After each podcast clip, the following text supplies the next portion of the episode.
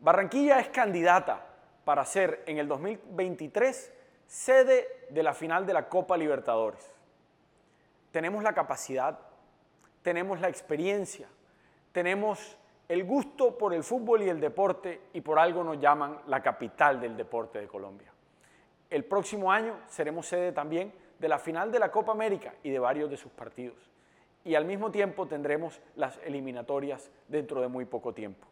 El Coloso de la Ciudadela está preparado y en agosto esperamos recibir la gran noticia de que seremos sede también de la final de la Copa Libertadores.